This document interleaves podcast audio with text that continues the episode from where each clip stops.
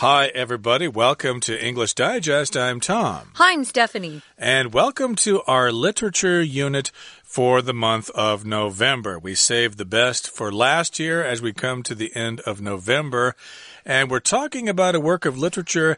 It's actually a novel. Uh, it's called To Kill a Mockingbird. This is a novel, and the title is To Kill a Mockingbird, and it's a coming of age novel, and it's set in the southern United States, in small town, in the small town south. And this is a small town somewhere, I guess it's in Alabama. It is. It's in a small town called Maycomb, Alabama. And that's definitely in the deep south where they have quite a southern accent. Although we're not going to be talking in a southern accent. We will be talking though today about the plot of this book, this novel. Right now though, we're going to read through today's lesson.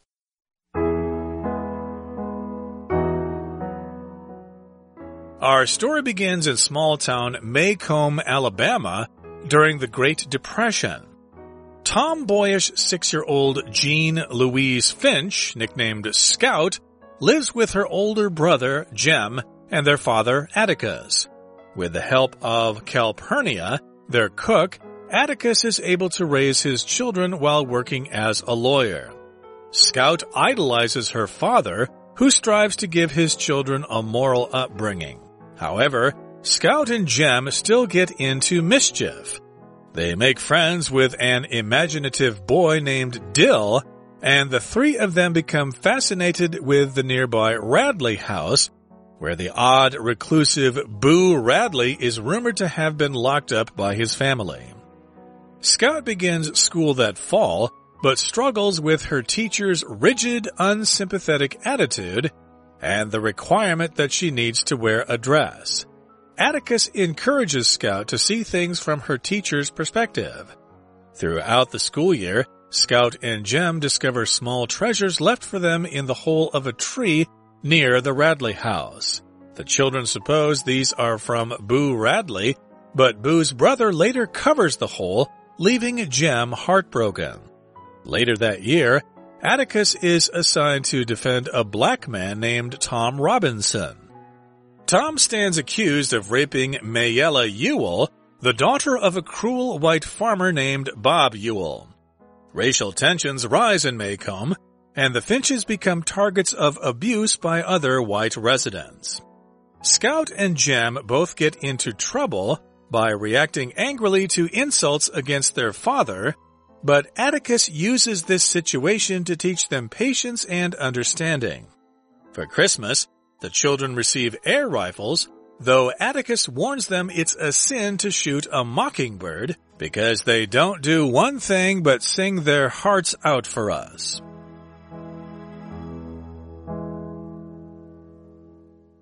You know, I'd forgotten why the novel was called To Kill a Mockingbird, and now, now, uh, the last sentence in day one reminds me why. There's a great uh, sentence or great phrase that Atticus says to his kids when they have their new air rifles.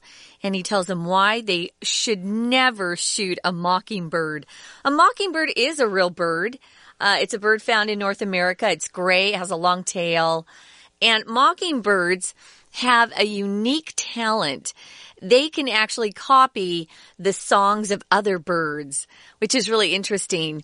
So if someone's, um, if you call someone a mockingbird or someone's, uh, copying you, you could say, oh, you're just a mockingbird. It is a real bird and they have um, really a, a, very unique talent if they can copy other birds, their birds' calls or the birds' songs that you hear. Mm-hmm.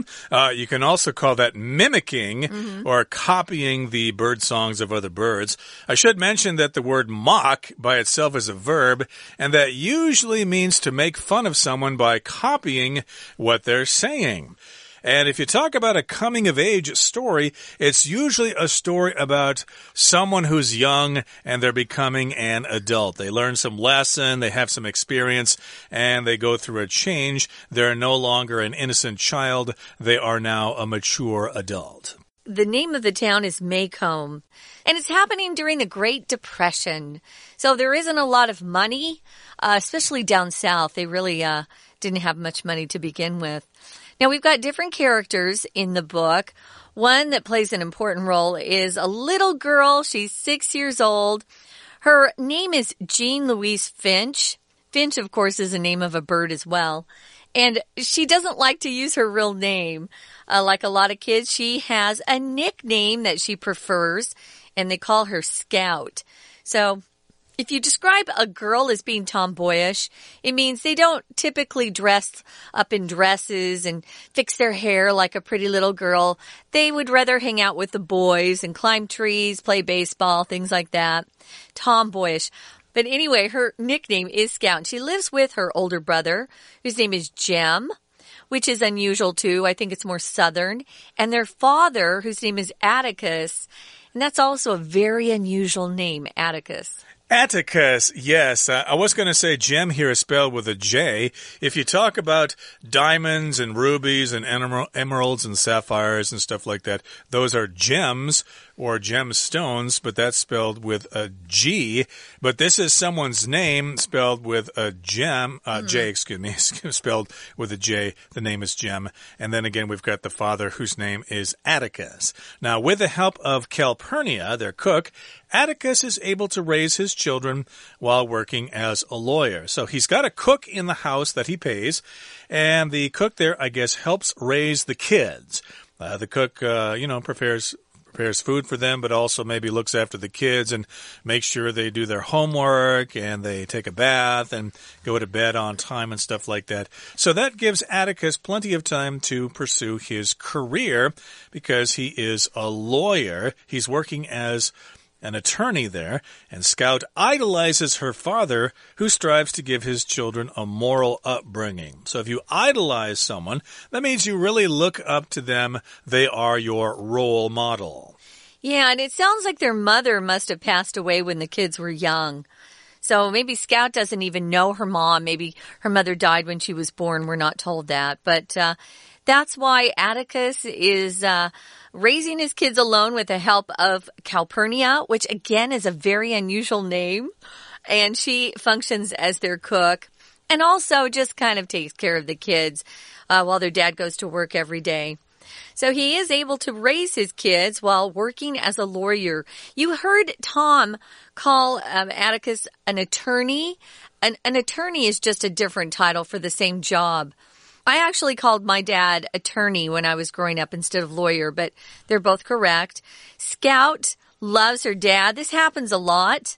If, uh, you know, especially for young kids, they usually look at their parents, if they're good parents, and they really do idolize their dad or their mom. They want to be just like them when they grow up. Her father, it says here, strives to give his children a moral upbringing. Strive isn't a word that you often hear in Taiwan, but we actually use it quite a bit in America. It's a great word if you're talking about someone who's working very hard to achieve something. So if someone's lazy, you probably aren't ever going to use the word strive with them. But if somebody has a lot of goals and works very hard at accomplishing those goals, you could say they've uh, they they're striving very hard to be successful. So he strives to give his children a moral upbringing. Moral here, of course, refers to teaching his kids what is right and what is wrong, not just what is legal and what is illegal. Um, a moral uh, upbringing would be a dad who teaches his kids to never lie, to always tell the truth, or to help help their friends instead of hurting their friends. That would be a dad who tries to help his kids have a moral upbringing. Upbringing just refers to how you raise a child. Yeah, but uh, kids will be kids. However, it says Scout and Jim still get into mischief, of which course. is understandable. Of course, you're always trying to uh, have fun when you're a kid. Mischief just means you do naughty things. Maybe not really naughty things. Maybe you're not trying to kill somebody or steal things, but maybe you're trying to play tricks on other people yeah. or or play when you're not supposed to be playing and stuff like that. That's what mischief is. And the adjective is mischievous. So you could describe your children as being very mischievous if they don't really behave that much and they're kind of crazy and they're having fun all the time and maybe not doing their homework and maybe not uh, doing their chores and stuff like that. And that's what mischief is all about. Okay, that brings us to the midway point in our lesson for today. It's time now to take a break and listen to our Chinese teacher. Hi everyone, my name is Jenny. 今天我们看的是文学单元，我们呢要讨论一 个作品。这个作品呢，诶，就是标题里写的《To Kill a Mockingbird》。好，那我们就先看文章呢，开始就要谈这个书里面谈的故事。到底是什么？好，在第一段里面告诉大家时间跟背景。时间呢，哇，那就要回到很久以前，这其实是一九六零年代的一个故事。但当时呢，这个地方，哎，这一家人，我们的女主角其实是一个小女孩。然后这个小女孩呢，跟她的哥哥还有父亲住在一起，而他们家里有一位。帮忙他们处理家务的，嗯，厨师，这位叫做 Calpurnia。那当然，这故事就从这边开始。在这个背景之下，其实这个家庭里面，当然母亲已经不在，已经过世了，所以爸爸呢就要。当担任这个父亲父代母职，然后把孩子养大。不过这里要注意一个小地方是文法。文法呢，在这边提到父亲的时候，他说我们的这个小女孩 Scout。她很崇拜她的父亲。Alright, Scout idolizes her father。后面的逗点再接着，Who strives to give his children a moral upbringing？好，这个地方的逗点再加 who，大家应该知道。这种有逗点再加一个关系代名词引导关系子句的话，我们说它是非限定用法。当然，道理很简单，因为。这个非限定用法后面的关系子句，纯粹就是补充说明，哎，他这个父亲抚养他们长大这个状况，可有可无，是附加说明补充之用的。We're going to take a quick break. Stay tuned. We'll be right back.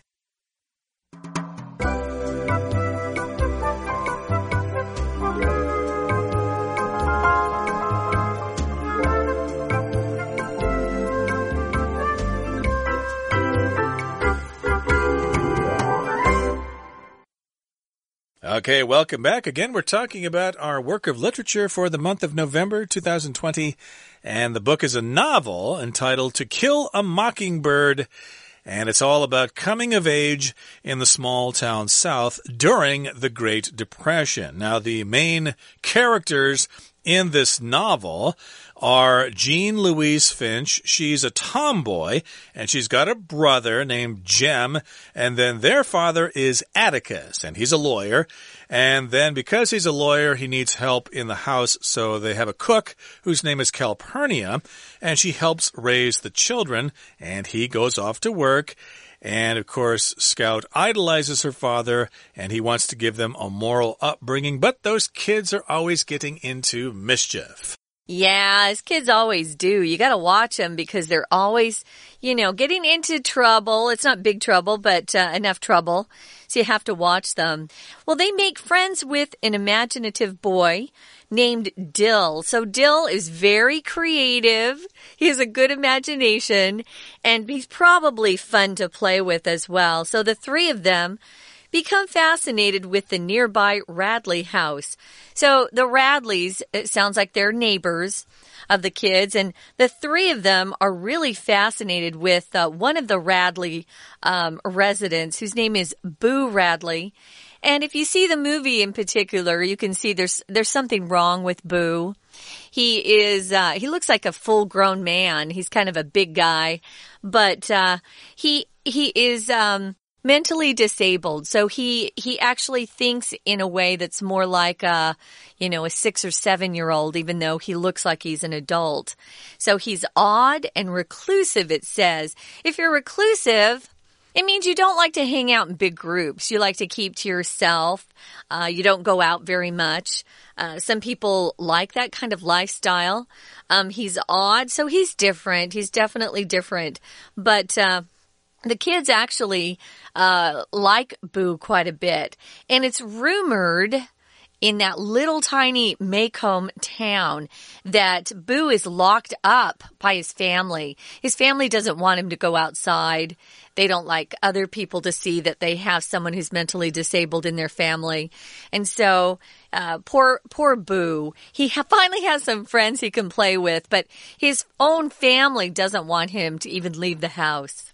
Yeah, maybe for his own good or whatever, but uh, yeah, he's locked maybe. up. I don't know if it I don't know to what degree he was locked up, whether they kept him in a jail cell inside the house or they just told him he couldn't go very far from the well, house. Well, he doesn't have a good family, let's just say that. Uh, yeah, that, uh, that much is certain here. So, yeah, he's locked up by his family in some way. But here in the next paragraph, we shift our focus back to Scout and she begins school that fall, but struggles with her teacher's rigid, unsympathetic attitude and the requirement that she needs to wear a dress. So here it's a mean, strict teacher here. But remember, Scout is kind of a free spirit here. Uh, she's a tomboy. Uh, she doesn't behave like a young girl at all. And it sounds like her father doesn't really care about that. Whatever you want to be, Scout, that's fine with me. But uh, she goes to school. And as you know, school uh, tries to make people behave a certain way because you've got uh, everybody there and everybody should be the same. Otherwise, it gets very chaotic. But here it says that Scout struggles with her teacher's rigid, unsympathetic attitude. If you're rigid, that means you're kind of stubborn. You don't really change your approach or your opinions. You might uh, bring up some other uh, alternate ways of looking at things, but the person says, no, no, no, no, I'm just not going to accept that. That's not the way it is. Sit down. Don't talk to me anymore. That's rigid. Uh, rigid also means kind of hard and not soft, like a rigid structure, for example. And if you're unsympathetic, that means you just really have no feelings for other people, especially if bad things are happening to them. You just don't care. Yeah, it sounds like her teacher's not a very a very kind person. We're going to find out a little later that her teacher is quite severe, very rigid, um, and she's a hypocrite. So all of those bad things. So she starts to go to school. She's probably not very happy there. She doesn't want to wear a dress and sit in a chair and listen all day. She wants to be outside and she wants to be free. Scout likes to play. So that's what happens in the fall, though. She has to start school. Now, Atticus, her dad, encourages Scout to see things from his teacher's perspective. She's got a good dad. He probably understands that his that Scout's teacher is never going to change. Mm. And so for Scout to find any sort of happiness, she's got to understand her teacher and why her teacher may think the way she thinks. Now, if you talk about someone's perspective, it's how they look at a situation. And based on your background and what you've learned and the things you've gone through, you might have a different perspective on something than somebody else who was raised in a different part of the world, had a different kind of family, your upbringing was different. Well, Atticus is a good dad and he says, but Scout, she may be those things, but you need to try to understand things from her perspective. Try to see things like your teacher sees them. Well, throughout the school year, uh, Scout had, you know, Scout and her brother Jim, they discover small treasures left for them in the hole of a tree near the Radley house. Now remember, the Radleys are their neighbors, and there's this tree outside the Radleys' house that has a big hole there. And inside that hole, they put their hands inside and they discover little treasures. So it's almost like somebody knows they're going to come visit and wants to leave them a little surprise. Uh, I'm not going to give away who it is yet, but uh, I think that's really fun. Of course, they're fascinated by this tree and the, the treasures they find. Yep, indeed. If you're a kid, of course, you would be very excited to find those things in the hole of a tree. But the children suppose these are from Boo Radley. But Boo's brother later covers the hole, leaving Jem heartbroken. So I guess the brother found out about this and thought, hey, Boo, you're not supposed to be doing that. That's a bad thing. You cannot be leaving little treasures for the neighbor kids in the tree out there. So the hole is covered. And Jem, well, he likes that, but he's heartbroken. Oh no, where am I going to get little treasures now? Sad. Well, later that year, Atticus is assigned to defend a black man named Tom Robinson. That's what a lawyer does. So, uh, Tom is accused of raping a girl and he needs a lawyer to defend him. If you defend somebody, you give reasons why uh, something is untrue, right? So you're the one to speak or write for them and defend them. Give them reasons why something they've been accused of is untrue. So he's going to defend Tom. Tom is accused of, if you're accused of something, someone points their finger at you and says, You did this. Uh, it could be true, it could be false, we don't know. And he's accused of raping Mayella, uh, Mayella Ewell. She's the daughter of a really mean man. He's a white farmer named Bob. So he's in big trouble. Now they've got racial tensions in their little city or town of Maycomb. This is down south a long time ago, around uh, the, the Great Depression, the 30s. If you have racial tensions, it means people of different races are fighting and not getting along. Uh, they don't trust each other and they think each of the, the groups are, you know, bad people. So there are racial tensions. And then the Finches, that's Scout's last name, the Finches become targets of abuse by other white residents. Yeah, back then, if you defended a black man, uh, the other white people in your community would think you were you were a bad person, and they would go after you. So, if you are uh, being abused, someone is hurting you, usually physically or mentally. And abuse is the noun form.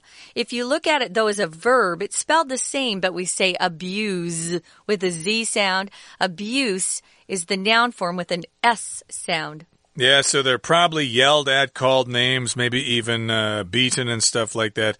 And Scout and Jem both get into trouble by reacting angrily to insults against their father. So, yeah, someone calls uh, their father a name, they mm -hmm. shout back, they probably get in some kind of fight. But Atticus, the father, uses this situation to teach them patience and understanding. That's a, a good lesson to learn there. Be patient and try to understand their position, even though their position is probably wrong. And for Christmas, the children receive air rifles though Atticus warns them it's a sin to shoot a mockingbird because they don't do one thing but sing their hearts out for us. They only do one thing, they sing for us, so yet you should never shoot a mockingbird with an air rifle. Now, I know what a BB gun is, but uh, what is an air rifle? I don't know.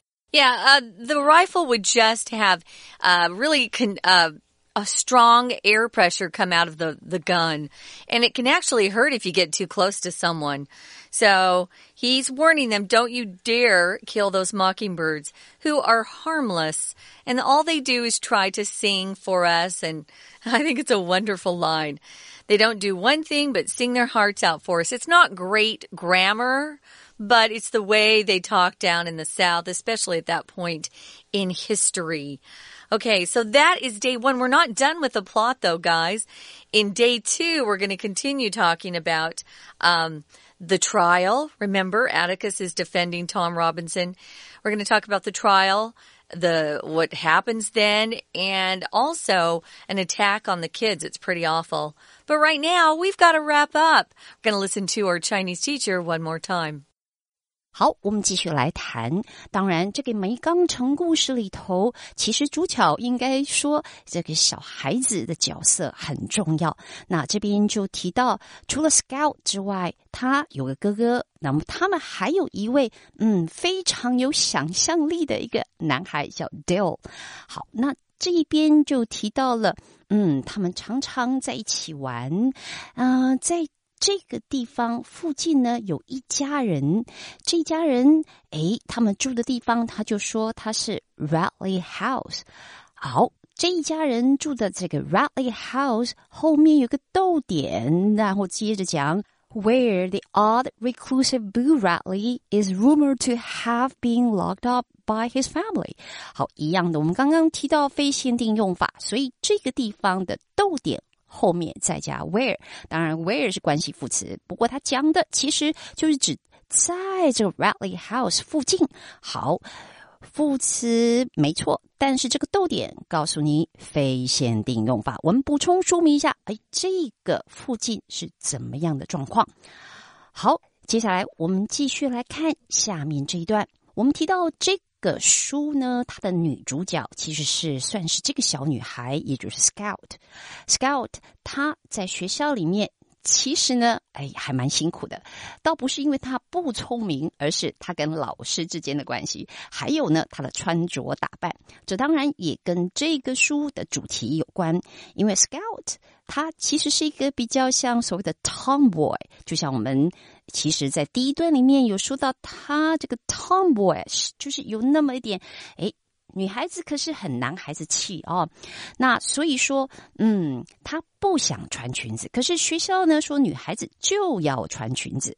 好，那我们注意一下文法，文法这里提到说她在学校里面的挣扎于她老师的啊那种 rigid unsympathetic attitude And 好，我们知道有时候这个受词非常的长，所以我们要稍微把句子看清楚，它。前面提到老师那种顽固无情的态度，还有后面这个提到 requirements，也就是穿裙子的规定。好，受词很长，稍微要看到它到底是什么跟什么。